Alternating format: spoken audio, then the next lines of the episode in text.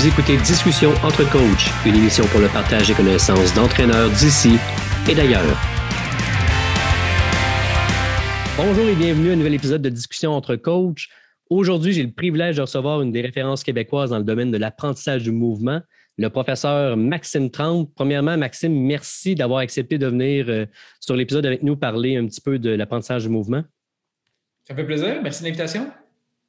Euh, on fait un petit résumé euh, de, qui tu es pour les gens qui ne te connaissent pas. Mais bon, dans le secteur du coaching, je pense qu'il y a beaucoup d'entraîneurs qui ont dû avoir des formations avec toi euh, pour la partie A ou la partie B du PNCE. Mais Maxime, tu es professeur et directeur du programme d'études sportives à l'Université Bishop. Tu es également professeur associé à la Faculté des sciences de l'activité physique de l'Université de Sherbrooke, associé à l'Institut national du sport au Québec. Tu es également formateur pour l'Association canadienne des entraîneurs et pour Sport Québec. Tu as publié plusieurs articles scientifiques depuis 2008, dont un chapitre dans le livre Skill Acquisition in Sport, euh, la deuxième édition, qui est un livre qui est, une, je pense, une, référence dans le domaine. Euh, ton chapitre portait sur la consolidation et l'apprentissage des compétences motrices. Tu as également beaucoup d'autres choses à ton CV qui ont été faites, euh, beaucoup d'articles publiés. Est-ce que j'oublie des passages intéressants de ta carrière, Maxime?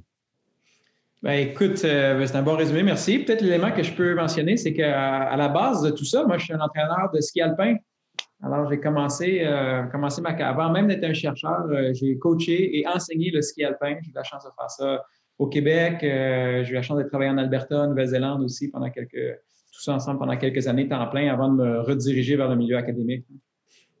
Ce qui porte une chose encore plus plaisante pour moi, c'est qu'il y a le côté pratique que tu connais déjà et le côté étude qui, des fois, ne vont pas ensemble.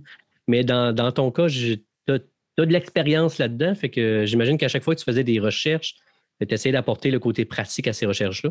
Ben, c'est ça. Puis même de l'appliquer, appliquer ce qu'on apprend directement. Durant, mon, durant mon doctorat, j'étais encore. Euh, maintenant, je ne coach plus euh, beaucoup, mais durant mon doctorat, par exemple, euh, j'étais encore, encore impliqué dans le, dans le milieu de l'entraînement et de l'enseignement. Alors, c'était, le, pont était intéressant à faire directement de la théorie et la pratique. Le sujet aujourd'hui, l'apprentissage du mouvement, le motor learning. Euh, merci de la définition en français d'ailleurs que tu m'as donnée. Euh, est-ce qu'il y aurait une définition euh, en fait plus, plus pratique de qu'est-ce que l'apprentissage du mouvement? Oui, écoute, l'apprentissage du mouvement, on pourrait.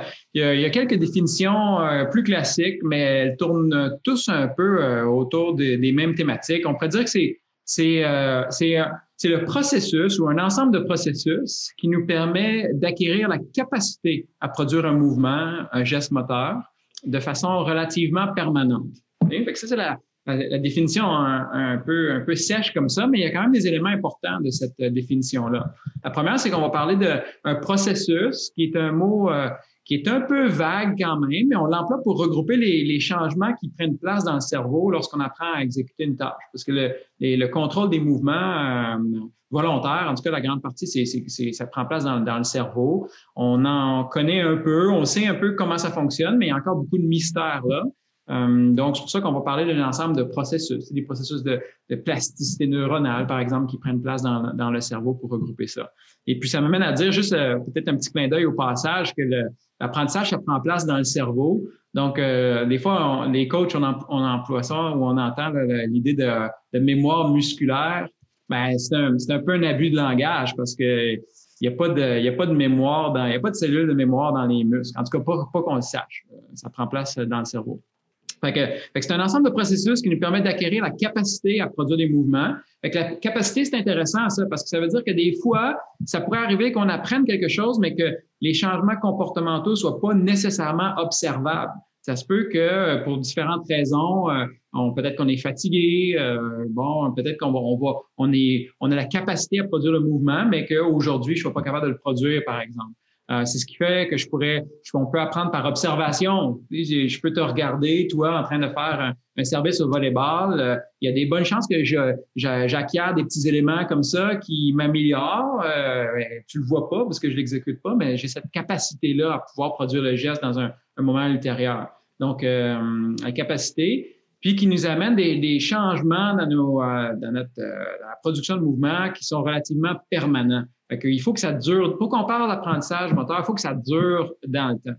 Si je réussis à faire un mouvement aujourd'hui, puis que je suis incapable de le répéter dans le futur, par exemple, on, ne pourra pas parler, on parlera pas d'apprentissage dans, dans, ce contexte-là. Euh, il faut vraiment que ça perdure. Puis, euh, on le voit des fois en pratique. Ça arrive, des fois, on discute entre coach puis on dit aujourd'hui, je suis bien content, mon athlète était capable de. Enfin, enfin, il a débloqué. Il était capable de faire le geste. Là, es, les coachs, on est content, on se tape des mains. L'athlète, il revient à l'entraînement le lendemain, incapable de le refaire. Le lendemain, incapable de le refaire encore. C'est la réalité, mais bon, on ne pourra pas dire qu'il l'a appris à, ce moment-là. Il faut que ça soit relativement permanent. Alors, euh, voilà. Tu sais, puis à quelque part, cette idée de permanence-là, euh, elle est intéressante aussi parce que les, euh, tu sais, on, semble jamais vraiment oublier hein, un geste moteur. On n'a pas d'évidence qu'on on, on oublie ou que cette mémoire-là, elle est effacée. D'un point de vue moteur, une fois que tu as appris à faire un mouvement, tu es pas mal toujours capable de le refaire. Certain que si tu le fais pas pendant une couple d'années, peut-être tu vas être rouillé un petit peu les premières fois, mais ça prend pas, ça prend pas beaucoup d'essais pour revenir au niveau que tu étais. C'est une belle curiosité, ça, du système moteur. Fait que ça, c'est la définition. Tu fait qu'un ensemble de processus, acquérir la capacité à produire un mouvement, puis de façon relativement permanente.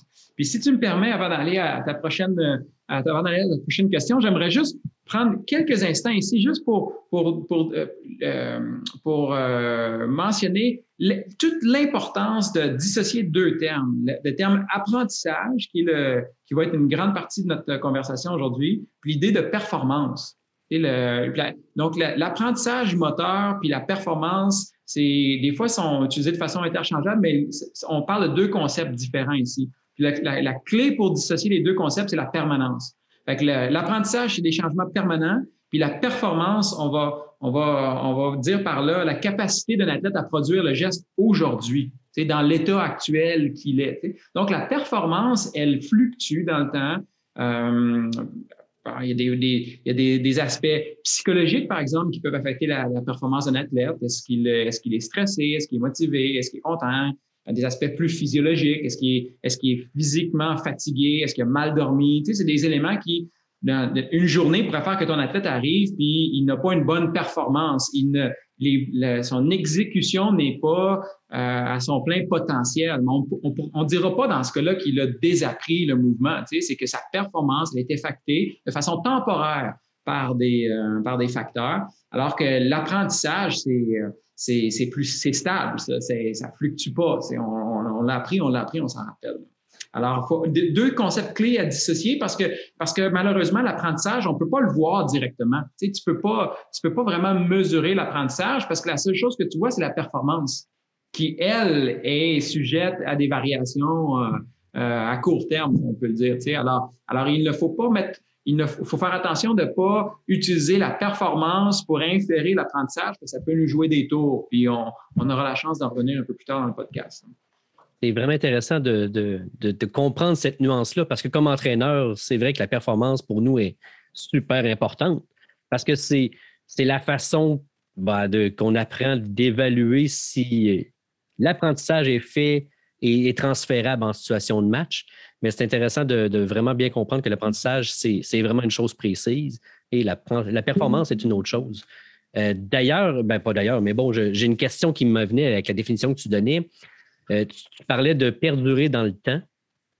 Est-ce qu'on a des, un temps précis? Est-ce que, bon, après deux, trois semaines, si la quête est plus capable de faire le mouvement qu'il a appris il y a deux, trois semaines, mais il était capable pendant une semaine complète après. Est-ce que ça fait partie du processus? Est-ce qu'il y a une limite dans ça? Écoute, c'est une bonne question. Je pense, pas que, je pense pas que personne n'a essayé de, de caractériser cette limite-là, mais si un athlète est capable pendant une semaine de temps de faire un mouvement, euh, on peut commencer à. Ça veut dire que là, il s'est entraîné une journée, il est retourné chez lui, il a dormi, il s'est relevé, le lendemain, il l'a refait encore, il était il a dormi. Tu sais, il fait ça, ce cycle-là pendant quelques jours. Là. On commence à parler de, on commence à parler de, permanence là, à ce moment-là. Alors, normalement, il devrait, à moins qu'il y ait des facteurs physiologiques, psychologiques qui affectent sa performance la semaine suivante, on pourrait, on pourrait avoir des bons indices que qui, le mouvement a été bien appris. Là. Donc, il aurait été acquis, si je comprends bien. Oui, exact. Ouais. Je ne serais pas gêné de parler d'apprentissage dans ce contexte-là. OK. Intéressant euh, de faire cette nuance-là aussi. Euh, puis ici, juste un petit truc, là, à ce que tu as dit. Euh, les, les, deux sont, les deux sont différents, mais, mais c'est certain que l'apprentissage elle est sous-jacente à la performance. ta performance ne pourra pas être mieux que ce que, ce que tu as appris. Là, euh, elle pourrait être, au mieux, elle est égale. Au pire, elle est un peu plus basse, mais, mais fait, fait, un s'appuie sur la performance, s'appuie sur l'apprentissage. Puis, il y a un temps pour chaque chose. Un, il y a un temps pour chaque chose, dans le sens que tu es dans une phase de, de pré-compétition, tu es en train de travailler, de développer tes athlètes avec des plus jeunes, mais il y a des bonnes chances que la performance, là, la compétition de demain, ça soit pas vraiment ton, ça soit pas vraiment ton objectif premier. Toi, tu développes des athlètes pour le futur, pour le long terme. Alors, tu mets en place des stratégies d'entraînement qui vont amener des gains d'apprentissage. C'est ce que tu veux. Bien, certain que si tu arrives puis tu es un entraîneur de niveau international, c'est les Olympiques demain, bien là, ta tâche, c'est de t'assurer que la performance demain soit à 100% de niveau d'apprentissage. Tu, sais, tu veux qu'il n'y ait pas de... Tu veux être optimiser ça. Alors, il y, a un, il, y a un, il y a un temps puis un moment pour chaque chose. D'où la planification annuelle, en fait. Oui. Ça, ça peut aider pas mal dans cette situation-là. Oui, exact. Puis connaître le groupe, tu sais, qui, qui, qui est-ce qu'on entraîne? Tu sais, euh... J'entraîne des débutants ou j'entraîne des experts? Ben, oui, ou dans le, ou, puis mettons ça dans un terme peut-être de, de modèle de développement à long terme. Est-ce que, est que j'entraîne des gens qui s'entraînent à s'entraîner ou j'entraîne des gens qui s'entraînent à performer? Exactement, oui. Dans, le, dans l'apprentissage du mouvement, est-ce qu'il y a, en fait, la différence avec le développement du mouvement puis l'apprentissage du mouvement, ça serait quoi ta définition, en fait, de, de ça? Bien, le, on va parler de développement moteur euh, lorsque l'amélioration des habiletés motrices est causée par la croissance ou la maturation. On va le voir chez les enfants, par exemple, ou des, jeunes, des enfants, jeunes adolescents. Euh, l'exemple le plus classique, là, je peux voir, c'est l'amélioration du patron de marche chez le jeune enfant. Un jeune enfant qui fait ses premiers pas, est un peu, euh, un peu clumsy, euh, il tombe un peu, ainsi de suite. Puis avec, avec quelques années de pratique euh, plus solide, capable de marcher dans une pente, contourner des obstacles, ainsi de suite. Mais dans ce cas-là, c'est, c'est, davantage sa, c'est, sa, croissance, c'est, c'est l'augmentation de sa force musculaire qui, qui l'amène à, à améliorer sa marche. Euh, le, fait que là, ça, c'est du, c'est du, euh, c'est du développement moteur.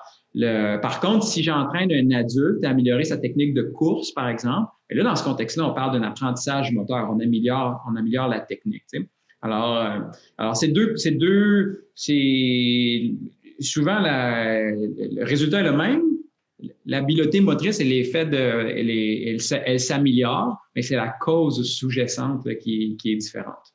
Et puis, c'est certain que quand on, quand on, on, entraîne des, plus jeunes, ben les, les, deux, les deux rentrent en ligne de compte, même jusqu'à l'adolescence. Il y a des fois où il y a des, il y a des gains de performance, des gains de performance qui vont arriver, ou même l'exécution technique qui s'améliore, mais c'est parce que le, jeune il a, pris de la, il a pris de la masse musculaire. Tu sais, c'est sûr qu'il va sauter plus haut. Il saute plus haut. C'est pas parce que sa technique de saut est meilleure, c'est parce qu'il est rendu plus fort, hein. plus puissant. Hein. On vit ça au secondaire collégial quand les la muscu commence à rentrer, peut-être ah oui. aussi. Hein. Okay. Tout à fait. Tout à fait. Euh, dans l'apprentissage du mouvement, on, on, parle de trois phases. On parle de la phase cognitive, la phase associative, puis la phase autonomisante. Est-ce que tu peux nous expliquer comment ça fonctionne, ces trois phases-là, pour arriver à la fin à avoir vraiment cet apprentissage du mouvement-là? Oui, tout à fait. C'est ça, c'est une bonne question, ça. Le, la dernière phase aussi, des fois, il y a des, il y en a des, certains modèles, ça va être, ils vont l'appeler la phase autonome ou automatique. Euh, puis, en fait, il en existe plusieurs modèles théoriques pour essayer d'expliquer la progression d'un apprenant. Celui que tu mentionnes de, de trois phases, c'est le modèle de Fitz Posner, euh, qui est probablement le plus connu, le plus utilisé.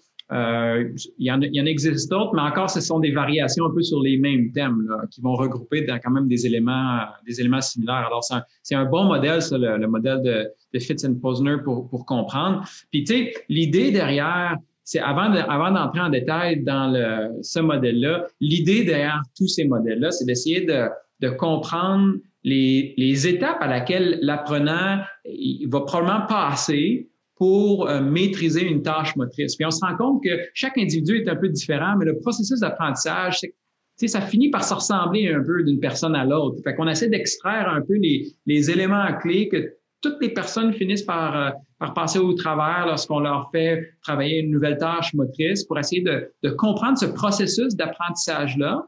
Et puis, euh, et puis la résultante, c'est qu'on veut être en, en, bonne posture pour leur offrir l'encadrement dont ils ont besoin à différents moments de l'apprentissage. C'est un peu ça. Un débutant, il a probablement besoin de besoin de quelque chose de différent de l'expert. Mais ce quelque chose-là, c'est quoi exactement? Puis comment est-ce que ça, ça peut guider nos interventions comme entraîneur? Alors, c'est là l'importance d'utiliser ou à tout le moins d'être euh, sensibilisé à l'existence de ces différentes phases-là.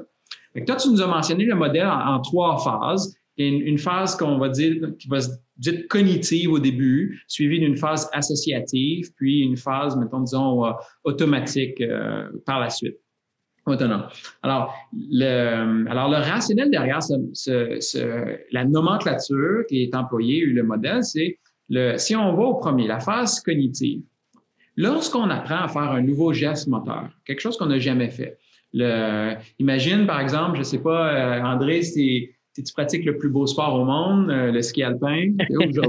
Aujourd'hui, il neige, euh, il neige à Sherbrooke, c'est un beau moment pour en parler. Tu sais, si, imagine, tu n'as jamais, fait jamais fait de ski, tu n'as jamais fait de snowboard, toi puis moi, on s'en va à la montagne de ski ensemble, tu mets des skis pour la première fois, je te mets des bâtons dans les mains, euh, tu sais, les, et puis je te dis, je te mets en haut de la pente, puis je vais vas-y, tu sais, gère ça, puis tourne. Écoute, c'est sûr que la première fois que tu fais tout est nouveau dans ce cas-là pour l'apprenant. Hein. Alors, l'apprenant dans un contexte, là, comme un peu, ben, c'est quoi qu'il faut que je fasse ici? C'est quoi l'objectif? c'est quoi l'objectif de la tâche? Comment je vais y arriver? Qu'est-ce que je fais avec mes bâtons? Qu'est-ce que je fais avec mes. Alors, c'est très cognitif, tu sais, c'est d'être capable de, c'est d'être capable de comprendre ce qui doit être fait. Euh, puis il y, y, a, même des modèles, des fois, où, on va dire c'est la phase verbale cognitive. Parce qu'en fait, souvent, les gens, ont tendance à, quasiment verbaliser dans notre tête durant l'exécution. OK, là, il faut que, je sais pas, je mets mon poids par là, mets mes mains ici. Euh, euh, même chose, euh, imagine en, volleyball, si tu coaches des gens à faire un geste pour la première fois, tu, verbalises dans ta tête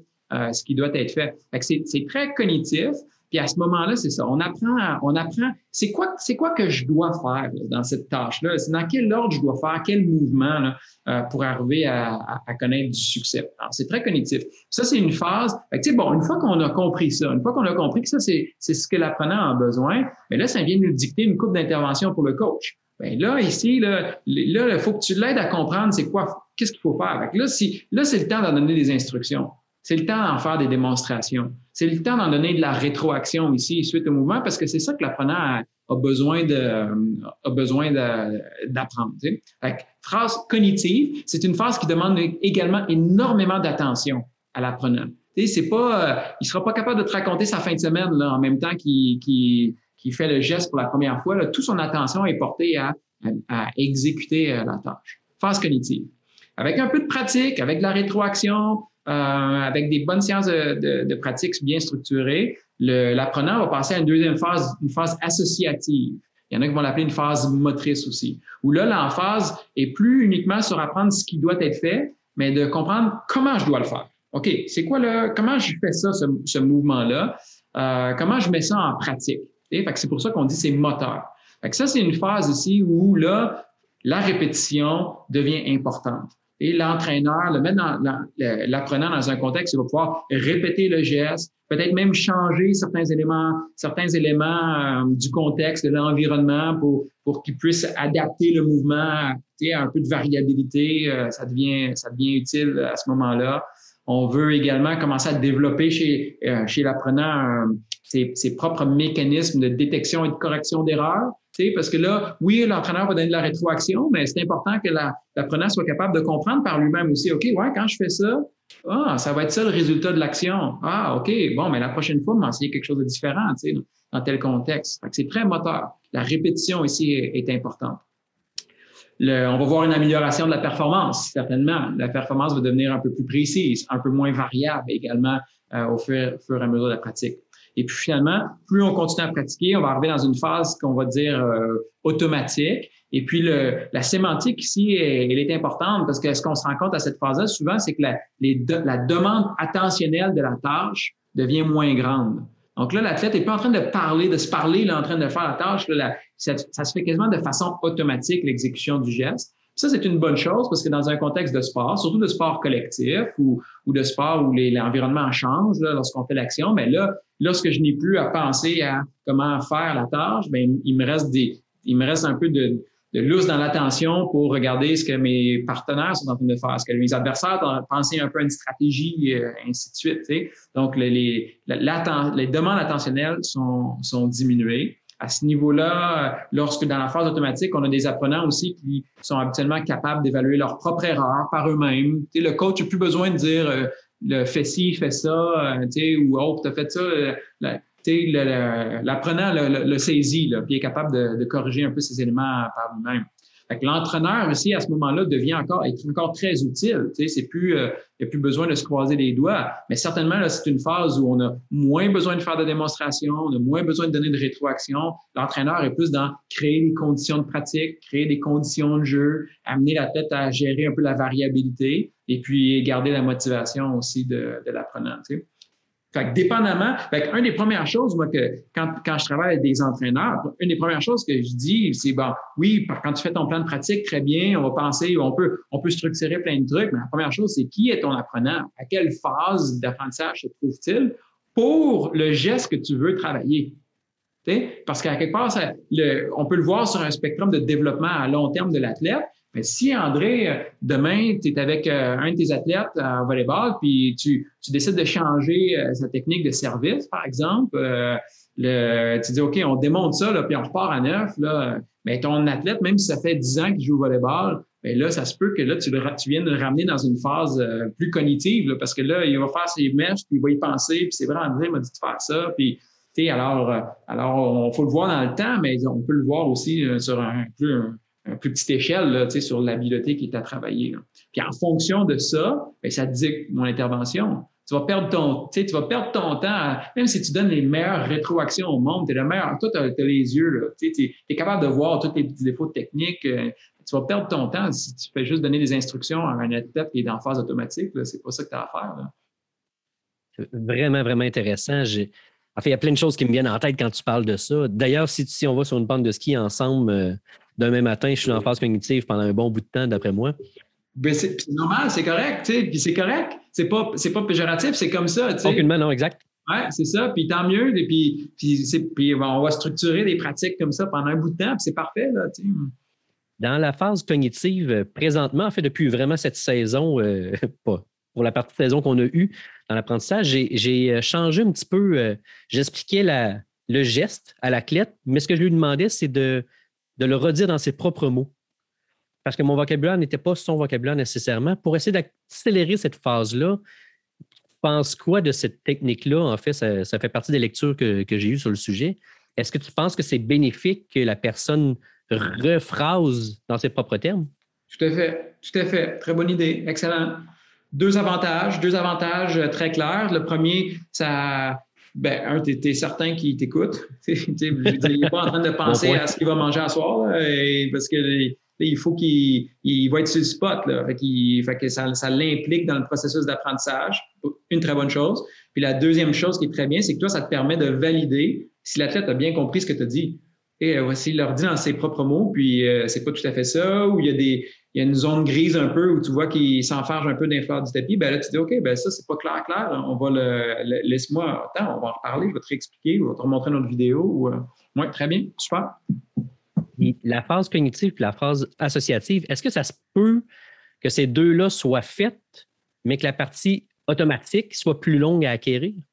Ah, tu sais, il faut le voir, euh, à un moment donné, il faut le voir aussi sur un continuum. C'est pas, euh, c'est pas tu passes de un, hop, tu es rendu à l'autre il y a comme des, fait grises un peu entre, entre ça. à un moment donné, c'est sûr que quand tu es dans la phase, par exemple, associative, ben là, tu vas pratiquer, tu vas dans différents contextes, tu vas t'améliorer, tu vas, tu vas, tu vas, dire, excuse-moi l'anglicisme, mais tu vas drifter un peu quasiment vers l'automatisation, mais ça n'arrive pas de. C'est pas, pas du jour au lendemain nécessairement. c'est un peu la même chose entre cognitif et associatif. À un moment donné, un, c'est la, la, la, fin, c'est l'objectif, c'est là où tu t'en vas, mais il y a des étapes intermédiaires entre les deux. C'est vrai que ça devient intéressant de voir si la clé a une mécanique qui est automatique ou pas. Est-ce que ça, est-ce que ça me prouverait que c'est vraiment acquis comme geste? Ben, c'est un peu embêtant parce que ça dépend ce que tu veux dire par acquis. Parce qu'à quelque part, les mauvaises habitudes, euh, elles sont faites bien automatiquement aussi, hein, sans y penser. Alors. Euh, OK. Je trouve, en fait, depuis que je coach, que cette partie-là, euh, la partie automatique, en fait, moi, je, parle souvent d'automatiser un geste au volleyball. Je trouve que cette partie-là est de plus en plus euh, longue à acquérir pour un athlète. Mm-hmm. Où euh, souvent, encore une fois, dans sa tête, il va penser OK, mes bras, il faut qu'ils soient là, ceci, il faut que ce soit là. Tandis que, à mon sens, ils le savent, mais on dirait qu'ils ne s'en rendent pas compte. Bon, c'est. OK. Fait y a deux choses dans ce que tu dis que moi j'entends. En tout cas, la première, c'est oui, on, veut tendre vers l'automatisation, mais on veut tendre également vers une, qualité de geste. par qualité de geste, ben, il faut qu'il soit précis, puis qu'on voudrait qu'il soit peu variable dans son exécution. Tu sais, euh, un, ton, passeur, tu veux qu'il envoie la balle exactement à la bonne place, puis qu'il l'envoie toujours à la bonne place. Euh, alors, alors on, fait, un mouvement qui est automatique, mais qui n'est pas à bonne place, une passe qui est automatique, mais pas à bonne place, c'est pas mieux non plus. Alors, on fait qu'on veut les deux. Fait que ça, c'est une chose. L'autre chose, euh, c'est plus dur. C'est sûr, c'est dur, automatique. C'est sûr, ça prend, ça prend de ça, ça, prend un peu de pratique, ça prend du temps. C'est certain que c'est pas, c'est plus long un peu. Maintenant, est-ce qu'on peut se poser la question, est-ce qu'il y a moyen peut-être de l'accélérer? Si, si j'entraîne, puis dans chacune de mes, de mes exercices, euh, je prends la peine de rappeler à mon athlète où mettre ses bras, puis ben là, qu'est-ce que je suis, qu'est-ce que je suis en train de faire? Je mets un peu le focus là-dessus. Et c'est sûr que peut-être que là, ça, on peut l'amener à penser un peu plus à son corps au lieu de penser à d'autres choses. Euh, peut-être que des fois, on peut être coupable. Nous, les entraîneurs, on veut bien faire, là, mais peut-être qu'on peut. C'est peut-être notre façon d'entraîner qui, fait que ça prend bien du temps avant d'arriver de façon automatique. Vraiment intéressant. Euh, tu as parlé de, des rétroactions aux athlètes. Est-ce que tu crois qu'en général, les entraîneurs, on en donne trop? En fait, de façon trop longtemps, peut-être dans le processus. Puis est-ce que ça peut nuire au concept d'apprentissage du mouvement? C'est sûr que là, on parle de, généralité. C'est difficile de faire un constat qui s'applique à, tous, mais je dirais que les, je dirais que oui. En général, les entraîneurs, on, est un peu coupables de donner, euh, de donner trop de rétroaction, puis peut-être trop longtemps. Je pense parce que je pense parce qu'on veut bien faire. on veut aider les athlètes, on veut s'impliquer, on veut là. Euh, mais oui. Et puis oui, ça peut, euh, ça peut, euh, ça peut nuire à l'apprentissage. Puis moi, je vois, je vois deux éléments de réponse ici. La première chose, ben, c'est si on considère les, phases d'apprentissage, on se rend compte que la rétroaction, elle, elle, est utile pour, elle est utile pour comprendre ce qui doit être fait. Et ça, c'est l'élément juste de la première phase d'apprentissage. Alors, lorsqu'on arrive dans les phases plus tard, écoute, l'athlète, il sait ce qui doit être fait. Alors, on, on, pourrait perdre un peu notre temps. à un moment donné, c'est le temps, on pourrait perdre notre temps à, trop jaser, puis on, perd un peu d'éléments de, pratique. Alors, ça, c'est une chose, ça, ça a plus de plus-value rendu là. Maintenant, c'est certain que quelqu'un dit Ouais, mais attends, moi, je donne la rétroaction pas juste pour expliquer le geste, mais pour expliquer les erreurs. Tu voici, tu viens de faire telle erreur, puis je veux t'amener à, te corriger, même dans la phase associative, par exemple, ou même dans la phase automatique. C'est vrai. C'est vrai qu'il y a encore une utilité qui est là. Par contre, le plus très tôt dans le processus d'apprentissage, on gagne à développer les, capacités euh, de notre athlète à détecter et à corriger ses propres erreurs. Euh, c'est certainement positif d'y arriver parce que dans, beaucoup de sports, l'athlète devra réaliser son geste sans, sans, avoir le coach à côté de lui qui lui dit quoi faire. Alors, de, développer cette, cette capacité-là, c'est euh, c'est essentiel pour avoir un bon transfert entre la pratique puis, le, puis, le, la compétition lorsque l'entraîneur est plus là. Puis tu sais, genre, un exemple, un exemple un peu, c'est peut-être un peu tiré par les cheveux, mais je peux donner un exemple un peu facile à comprendre. Imagine toi puis moi, on est en voiture ensemble. Moi, je conduis, et puis j'ai pas accès à, pas accès à mon odomètre. C'est toi qui le vois. Puis euh, je conduis, puis l'idée c'est de rouler à 100 km/h sur l'autoroute. Puis, là, ben, toi, tu me dis, ben, Maxime, là, tu es rendu trop vite. Ben, je ralentis. Oh, là, tu es rendu trop lent, j'accélère, puis ainsi de suite. Qu'est-ce que je me trouve à faire? Je me, trouve à devenir très bon à répondre à tes demandes, à ce que tu me dis de faire. Qu'est-ce que je fais pas pendant ce temps-là? Mais c'est de porter attention peut-être aux éléments visuels autour de moi qui me donneraient des cues à, à quelle vitesse euh, à quelle vitesse je me déplace. Fait le jour où André est plus dans la voiture avec moi, j'ai plus de speedomètre, ben, je suis incapable d'ajuster ma vitesse parce que je suis devenu très bon à changer mes mouvements en fonction de ce que mon coach m'a dit. Puis tu sais, c'est un peu, c'est cliché comme exemple, euh, c'est peut-être même un peu grossier, mais en pratique, on peut le retrouver. Si je dis à mon athlète plus fort, moins fort, plus loin, moins loin, mais qu'est-ce que mon, mon athlète, il se dit, bon, parfait, la fois d'après, je vais frapper plus fort, mais je vais frapper plus fort, mais au lieu de dire, écoute, là, euh, moi, là, je viens de penser, je viens de faire mon geste. Est-ce qu'il était, j'ai-tu frappé assez fort? J'ai-tu frappé trop fort? Est-ce que j'ai dépassé la cible? Ou ainsi de suite? Tu sais, c'est ces mécanismes-là qu'on veut développer. Qu'on se rend compte que quand on, si on donne trop de rétroaction, ben, les athlètes peuvent l'utiliser un peu comme béquille, puis à un moment donné, ils, arrêtent de traiter leur propre feedback sensoriel à eux, puis ils ne focusent que, ce que sur leur coach leur dit de faire. Je lisais dernièrement dans une, dans une étude que en fait, ça demandait aux athlètes euh, qu'est-ce qu'ils préféraient d'avoir des rétroactions qui sont euh, régulières ou qui, quand l'athlète voulait avoir la rétroaction, qu'il lève la main et qu'il disait là, ce, serait le temps. Puis selon l'étude, ben, en fait, l'athlète avait plus de chances de s'améliorer quand c'est eux qui demandent la rétroaction que d'en recevoir beaucoup. Oui, tout à fait. Ça, ça a été reproduit plusieurs fois. Euh, ça, va dans, ça va dans le même sens.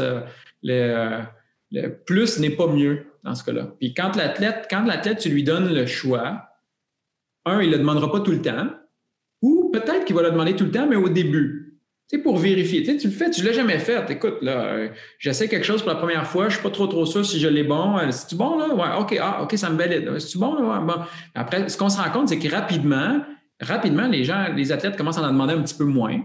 Qu'est-ce qui, qu'est-ce qui arrive? L'essai après lequel il ne demande pas de rétroaction. Ça ne veut pas dire qu'il ne fait rien. Là, il a fait son mouvement, il ne demande pas de rétroaction, c'est parce que là, lui a été capable, l'athlète, lui ou elle, a été capable de.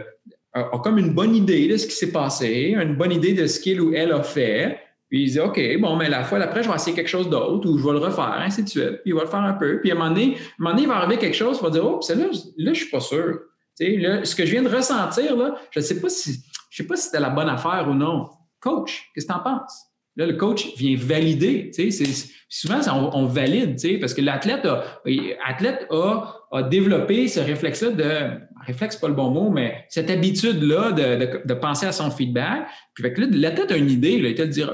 Fait que là, le coach vient, ça valide un peu la performance. Parfait, je repars. Puis là, l'athlète fait une coupe de fois, essaie des nouveaux trucs, ainsi de suite. Oh, Hey, celle-là, je suis pas trop, trop sûr. Le coach, qu'est-ce que tu en penses? Ainsi de suite. Fait que, c'est très, très positif parce que là, l'athlète est impliqué cognitivement, même lorsqu'il ne reçoit pas de rétroaction. Au lieu d'être un, réceptacle passif à, rétroaction, là, on a un athlète qui est engagé dans le processus après tous les mouvements. Fantastique. C'est un travail aussi qui, euh, qui va être ben, pour l'entraîneur, parce qu'on a, on a souvent le goût de montrer nos connaissances, puis comme tu disais, d'aider l'athlète. C'est vraiment un travail sur soi comme entraîneur qu'on doit faire de temps en temps, de laisser la responsabilité à l'athlète le plus possible, puis pour l'aider dans son apprentissage également.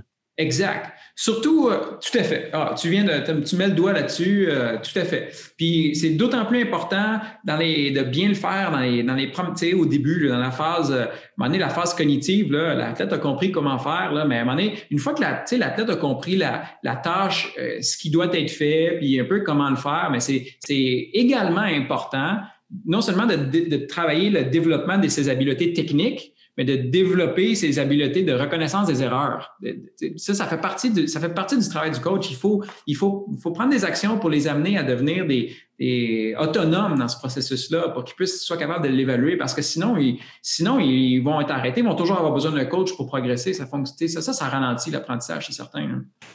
Et c'est dur parce que dans un match, le coach, il ne peut pas être 100 en arrière. En fait, au volet, c'est presque impossible d'être toujours en arrière de l'action pour donner des rétroactions puis, puis l'aider le plus possible. Faut il faut qu'il apprenne à jouer. Hein? C'est un jeu. Exact. Exact. Puis même en pratique, tu sais, tu as combien de filles dans ton groupe, André? 18. 18, tu ne peux pas avoir les 18. je veux dire, à un moment donné, ils vont faire des répétitions euh, par elles-mêmes. Là, euh, puis oui, OK, tu peux peut-être des fois les pairer avec une autre, puis ils vont, ils peuvent se regarder un peu comme ça, ainsi de suite. Mais à un moment donné, ça, à un moment donné, les, filles vont aller au gym peut-être un peu tout seul, même une fois tout seul, aller pratiquer des. Bon, mais le coach n'est pas là, mais, si elles sont, mais si elles ont été amenées à développer leur, euh, leur sens de, de, détection et de correction d'erreurs, ils vont s'améliorer plus vite, c'est sûr. Je pense que c'est un peu la beauté du sport comme le hockey qu'on voit tellement à la télé, où un jeune garçon ou une jeune fille qui sort dehors avec une rondelle, une balle, peu importe, puis qui dit Hey, je veux je vais essayer de répéter ce que j'ai vu de Sidney Crosby ou euh, McDavid, peu importe. Puis il va se corriger lui-même. Mais non, lui, il me semble qu'il levait un petit peu plus vite le bâton. Puis je pense que c'est la beauté d'un sport qu'on voit souvent, contrairement à un sport qu'on voit peu comme le volley, où l'apprentissage se fait vraiment dans le gym avec un entraîneur souvent et non pas dans pratique délibérée. Euh, j'y, j'y pense, j'y pense. Euh, c'est sûr que le ben, écoute, le hockey, le hockey a l'avantage de, encore, puis encore, je, vais, je généralise. Laisse-moi être plus précis. Il y a certains éléments du hockey qui ont l'avantage d'être facilement évaluables. un jeune qui fait un slap shot, il est capable de voir, un, est-ce qu'il a atteint la cible ou non? Puis il est capable d'avoir une, idée de, écoute, ma rondelle, elle va-tu plus vite qu'hier ou elle va moins vite qu'hier? dans ce contexte-là, c'est sûr que les, la, la, détection puis correction d'erreur, ben, un, détecter l'erreur, c'est facile. Tu le vois, j'ai manqué, j'ai manqué le but. Là. Bon, ben, il faut que je fasse quelque chose. Euh, comprendre qu'est-ce qui a amené ça, c'est une autre affaire. Ça aussi, ça, ça, ça, fait partie de, de, quelque chose qu'on peut travailler avec les athlètes là, pour les amener à. Avec cet élément-là du hockey est, plus simple. Mais si tu veux travailler le coup de patin, par exemple, ça, c'est plus, ça, c'est plus, euh, c'est plus difficile un peu, là, parce que c'est pas si facile pour un athlète d'être capable d'évaluer par lui-même, par elle-même, la qualité de son coup de patin. En tout cas, pas, pas sans l'avoir, pas sans lui avoir donné des balises, puis des barèmes, puis des cryptés, des plus, euh, avec des gestes qui sont plus techniques comme ça, puis pour lesquels il y a moins de critères objectifs pour évaluer. Là, ça demande un peu de travail de la part de l'entraîneur pour l'amener à, comprendre ça, puis à comprendre euh, identifier avec l'athlète les, ben, comment tu vas. Parfait, tu vas aller, tu vas aller pratiquer tout seul, c'est bon, mais comment tu vas faire pour évaluer si ton coup de patin est bon ou non? Euh, ça, c'est plus compliqué un peu. Ça te prend un grand frère qui patine plus vite que toi. Ben oui, c'est sûr que ben, ben bon, ben, ça, ça, peut être une façon de faire. C'est sûr, ça peut être une façon de faire. Euh, là, c'est plus, tangible, en tout cas, dans ce cas-là. Euh, on parle, euh, enfin, en volleyball, on parle dans l'information d'entraîneur qu'il faut reproduire le plus possible nos entraînements, nos exercices, proches de la réalité du jeu. D'ailleurs, euh, le docteur Schmidt dit qu'il faut qu'on s'entraîne pas pour une pratique, il faut qu'on s'entraîne pour une performance. Est-ce que tu peux nous expliquer les bienfaits du concept? Parce que le, le développement du mouvement va avec ça un peu. Tu l'as parlé tantôt, hein, l'acquisition, la performance, tout ça. Euh, c'est quoi les avantages de pratiquer le plus réalistement possible du jeu versus faire une pratique pour bien paraître? Le, bon. Lorsqu'on pratique, on assume un truc. On assume que les gains de performance, les gains techniques. Parce que quand on parle de la. On n'est pas dans la physiologie, la discussion aujourd'hui, c'est vraiment le gain technique. Là, fait que tu as un geste moteur, tu essaies d'améliorer la technique de ce geste-là. Fait que l'idée de la. Toute l'idée derrière une pratique, c'est de dire qu'on va faire, on va faire une, séquence d'activités dans un moment X, puis on va essayer de t'amener à développer, puis à être meilleur, puis à t'améliorer ta technique pour que quand tu arrives dans la vraie situation, qui est la partie, qui est le championnat, mais ben là, tu tu sois tu vas être, tu vas être meilleur que tu étais avant qu'on fasse la pratique. Fait qu'on veut que ce que tu ce que acquiers en pratique, ça se transfère dans le contexte cible qui est la partie ou la compétition. C'est ça l'idée. Le, puis, les Anglais vont dire the assumption. Le, puis c'est clairement ça. la complexité du jeu, c'est qu'on se rend compte que le transfert n'est pas c'est pas parce que tu le fais en pratique que ça va se transférer en partie ou en compétition. Le transfert n'est pas parfait. Il est pas. Euh, il, faut que ta pratique soit bien structurée et bien faite pour que ça se produise. Sinon, il est possible que, écoute, tu deviennes très bon dans ta pratique, mais que ça change rien en match. C'est un peu, c'est contre-intuitif, mais on a de nombreuses évidences euh, qui, qui, qui le démontrent.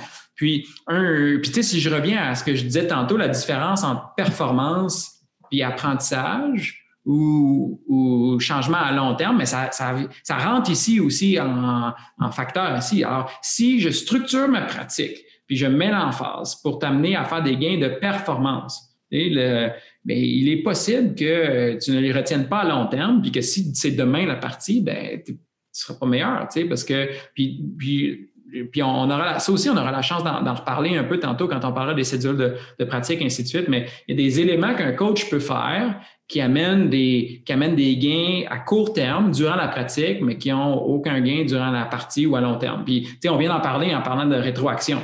La rétroaction, c'est ça. À quelque part, si je te donne la rétroaction, André, à tous les essais, crois-moi, tu vas t'améliorer.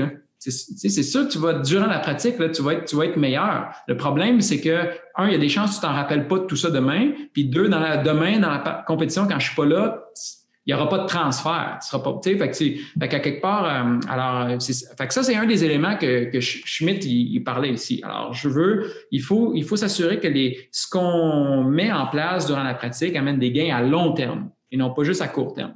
Fait que ça, c'est une chose. L'autre chose, c'est que le, comme je revenais, le, postulat de base, on veut que ça se transfère, mais ce qu'on se rend compte, c'est que pour ça se transfère, pour que les gains que tu, qu'on obtienne durant la pratique se transfèrent à la compétition, bien, il faut que les deux soient quasiment pareils.